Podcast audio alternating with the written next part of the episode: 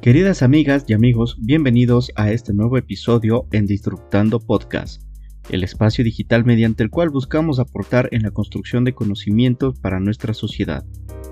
En este episodio, Sandy Gabriela Guadalupe, estudiante de la Cátedra de Procesos Administrativos del Instituto Tecnológico Superior República de Alemania, nos comenta sobre otros investigadores de la ciencia administrativa en la actualidad. Aquí empezamos.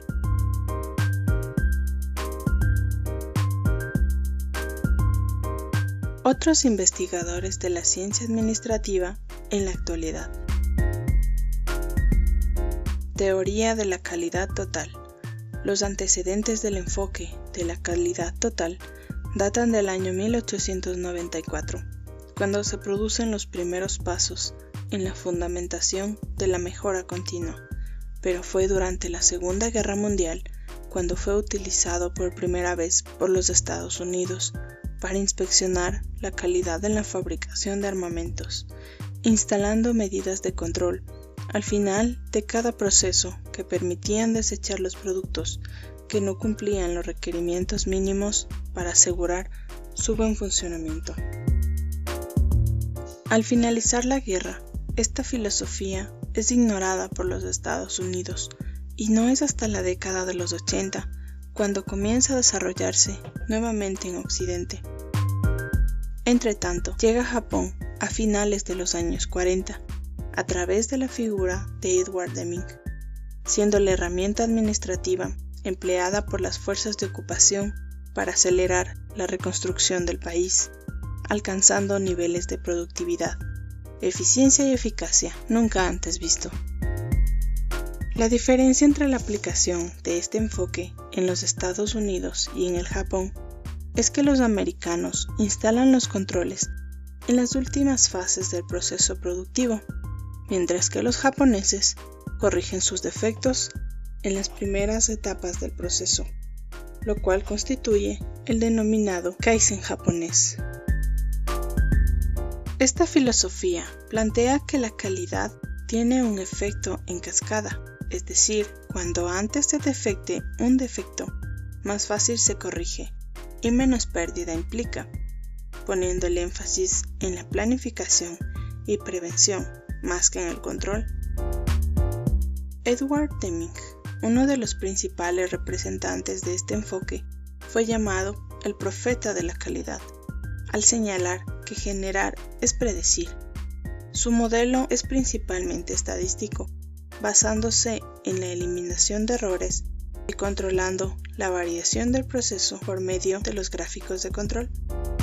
Otro de los norteamericanos responsables de introducir el enfoque orientado a la calidad en el Japón fue Joseph Juran, cuya filosofía promugna, a diferencia de Deming, que la calidad se consigue más por las personas que por las técnicas. Para Juran, la calidad es la aptitud para el uso, desde el punto de vista del cliente. Otro representante es Philip Crosby. Para él, la calidad es cumplir con los requisitos. Lo importante es definir con claridad los requisitos para que no se cometan errores. Kaoru Ishikawa es conocido como el más importante gurú japonés de la calidad. Su principal aporte es la utilización de herramientas de recogida y análisis de información como medio para resolver problemas. Por otra parte, fue Armand Feijaum quien primero añadió el término total al enfoque de la calidad que implica compromiso con todas las áreas y personas de la organización, así como con el entorno que lo rodea. Este autor promulga que la calidad de productos y servicios está influenciada por nueve áreas básicas conocidas como las nueve markets. La gestión de la calidad total es la gestión de todos y cada una de las partes del proceso de producción de un producto o servicio. Además, es la administración proactiva de todos los recursos, abarcando todo aquello que es susceptible de incluir en la satisfacción del cliente. Las múltiples definiciones de calidad se pueden englobar en dos aspectos básicos. La calidad desde el punto de vista del cliente y desde el punto de vista de la organización. La premisa fundamental para gestionar la calidad total es la comprensión de esta filosofía por parte de todo el personal de la empresa para satisfacer así sus necesidades de pertenencia y motivarlos a que los comprometan con el objetivo de alcanzar la satisfacción del cliente. La conciencia de la calidad y el compromiso de la alta gerencia constituyen los primeros pasos para implementarla. La base intangible para alcanzar objetivos de calidad sin la cual ningún plan puede tener éxito es la llamada piedra angular de la calidad, que incluye el compromiso de los trabajadores, la capacidad para desempeñar sus roles y la comunicación interpersonal. El compromiso es una elección decisiva, personal u organizacional, para seguir un plan de acción acordado. La capacidad es el saber cómo. La comunicación es un entendimiento común entre individuos y grupos compromiso, capacidad y comunicación deben ser reconocidos y recompensados por la gerencia. El enfoque de la calidad total consta de los componentes fundamentales, una filosofía y herramientas estadísticas para la solución de problemas. Teoría Z. La teoría Z es una filosofía administrativa propuesto por el estadounidense William Ouchi, que se encuentra estrechamente relacionada al enfoque de la calidad total.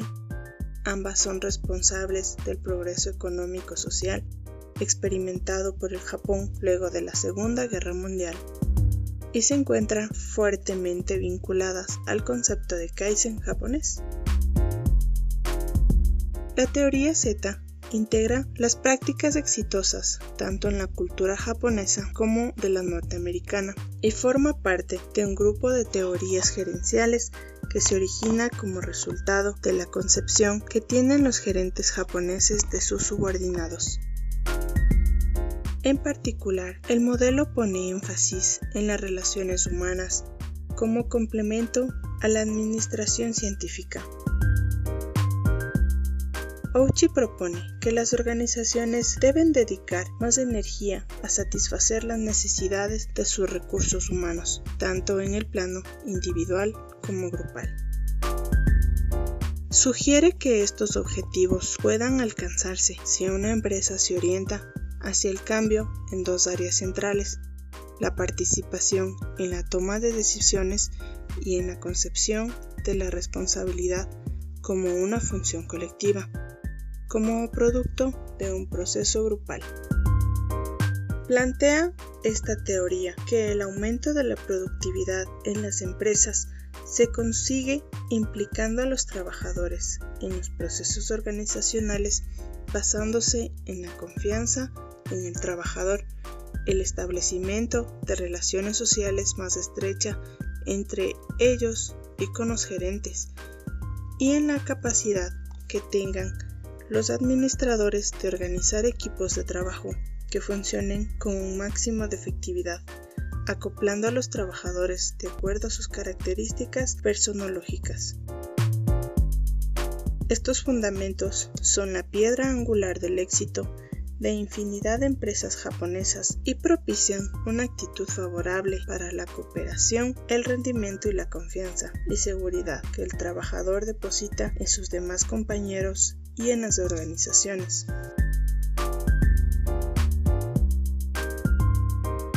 Teoría de las organizaciones como sistemas sociales. La teoría general de los sistemas, introducida por Ludwig von Bertalanffy entre 1950 y 1956, es uno de los enfoques que mayor impacto ha tenido en la teoría administrativa la meta de esta teoría es tratar de evitar la superficialidad científica que ha estancado a las ciencias. La primera exposición completa de las organizaciones como sistema abierto fue presentada en 1966 por Daniel Katz y Robert Kahn en su obra Psicología Social de las Organizaciones. Estos autores conciben a las organizaciones como sistemas abiertos, sensibles, con capacidad para creer y autorreproducirse y con capacidad de respuesta, en constante intercambio con el medio ambiente que lo rodea. Estos sistemas están compuestos a su vez por partes interrelacionadas llamadas subsistemas, cuyas actividades específicas afectan al resto de los componentes del sistema total. De igual manera, la organización también es un subsistema que existe en un ambiente donde hay otros sistemas dinámicamente interdependientes.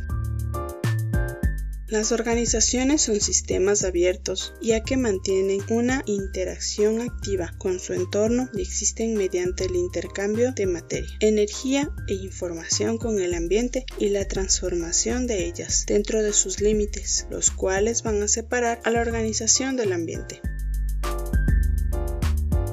La interacción de la organización con el ambiente va a estar definida por dichos límites, por lo cual van a interactuar de manera variable. En las organizaciones actuales, los límites son cada vez más flexibles.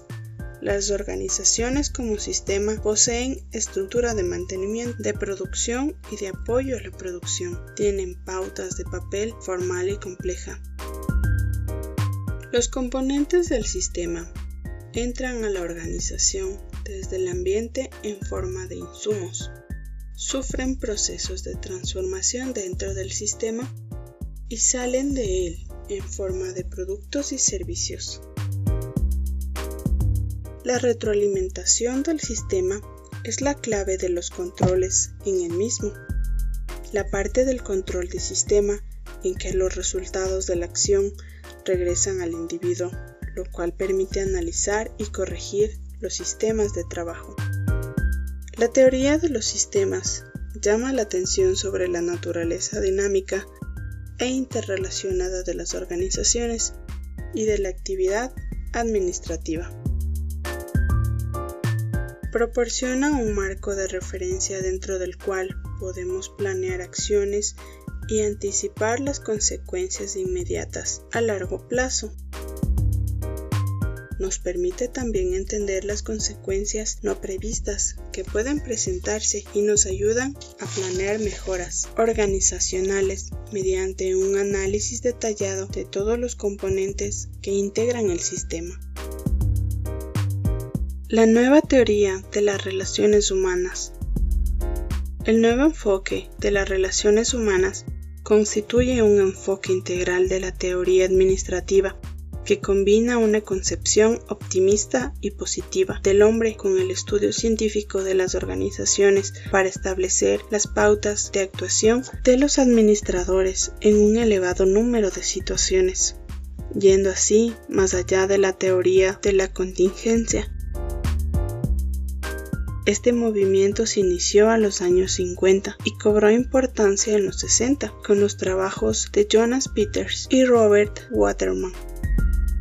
Stoner, citando a Peters, señala que las principales características del enfoque se resumen en que se manifiesta la necesidad de capacitar constantemente a los empleados para que lleven a cabo tareas más complejas, de automatizar el trabajo de manera que disminuyan las labores rutinarias, de promover la flexibilidad y la creatividad de los trabajadores, de considerar la seguridad en el trabajo y darles créditos a los empleados por las mejoras de productividad a través de bonos por utilidades y planes de acciones. Señalaban que las personas constituyen la principal fuerza motriz de cualquier empresa, mostrándolos a los seres humanos como sensibles, intuitivos y creativos. Por ello, plantearon que se debería atender las necesidades particulares de los individuos en las organizaciones para aspirar a que estos realizaran un trabajo de calidad. Este nuevo enfoque es una importante contribución a la teoría de la administración y ha tenido un gran impacto en el pensamiento administrativo de nuestros días. Teoría de las necesidades de Abraham Maslow otra importante teoría dentro de las relaciones humanas es la desarrollada por Maslow, que se enfoca en la motivación humana. Es el desarrollo de la teoría que tuvo su origen con Mayo, surge en el dominio de la psicología y luego es trasladada parcialmente a la administración. La teoría de la motivación busca explicar el comportamiento del ser humano con relación a la productividad. Elton Mayo y su equipo propusieron una nueva teoría de la motivación. El ser humano es estimulado no solo por estímulos económicos y salariales, sino también por recompensas sociales y simbólicas. La motivación se refiere al comportamiento causado por necesidades internas de la persona, el cual se direcciona a desarrollar los objetivos que pueden satisfacer tales necesidades. La Escuela de las Relaciones Humanas permitió mirar dos ambientes a la teoría administrativa en dos orientaciones. La primera es la ecuación humana. El éxito de las empresas depende directamente de las personas. Hoy se reconoce como la gestión de talento humano. La segunda orientación es nuevo papel de administrador que debe saber transmitir la información y el conocimiento. Además debe liberar, motivar y conducir a las personas al cumplimiento de los objetivos estratégicos corporativos. Según Piffer, la clave del éxito de la organización está en las personas y en el liderazgo. Por lo tanto, el administrador debe ser un gran líder Teoría de la contingencia. El camino hacia el enfoque de sistemas abiertos dio como resultado el diseño contingente o situacional en la década de 1970, originándose como las investigaciones de Chandler, Woodward, Burns y Stalker y Lawrence y Lurst con respecto a las organizaciones y sus ambientes. Los estudios de dichos autores presentan un análisis de la estructura de la organización y su funcionamiento, el cual depende de los ambientes y la interdependencia entre la organización y el ambiente. Señalaron que el concepto de las técnicas de administración que más contribuyen al logro de los objetivos organizacionales pueden variar en diferentes situaciones o circunstancias. La función del administrador consiste en identificar cuáles técnicas, en determinar situaciones y en un momento y circunstancias particulares contribuirán a la obtención de las metas de las organizaciones. Este enfoque es fuertemente humanista e incluye factores situacionales, así como la tecnología y la relación de la organización con el medio ambiente económico. Los aspectos básicos de la teoría nos dicen que la organización es de naturaleza sistémica. Un sistema abierto cuyas variables organizacionales presentan una compleja interrelación entre sí y con el ambiente, lo cual explica la relación entre variables externas y los estados internos de la organización así como también el tipo de solución utilizados en los conflictos organizacionales.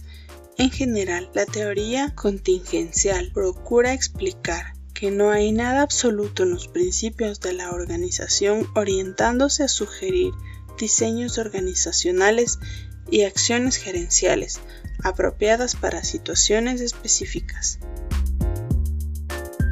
Hace énfasis en la relación funcional que se establece entre el ambiente y las técnicas administrativas en la búsqueda de mejorar la eficacia organizacional en él como de la interacción de la organización de su ambiente.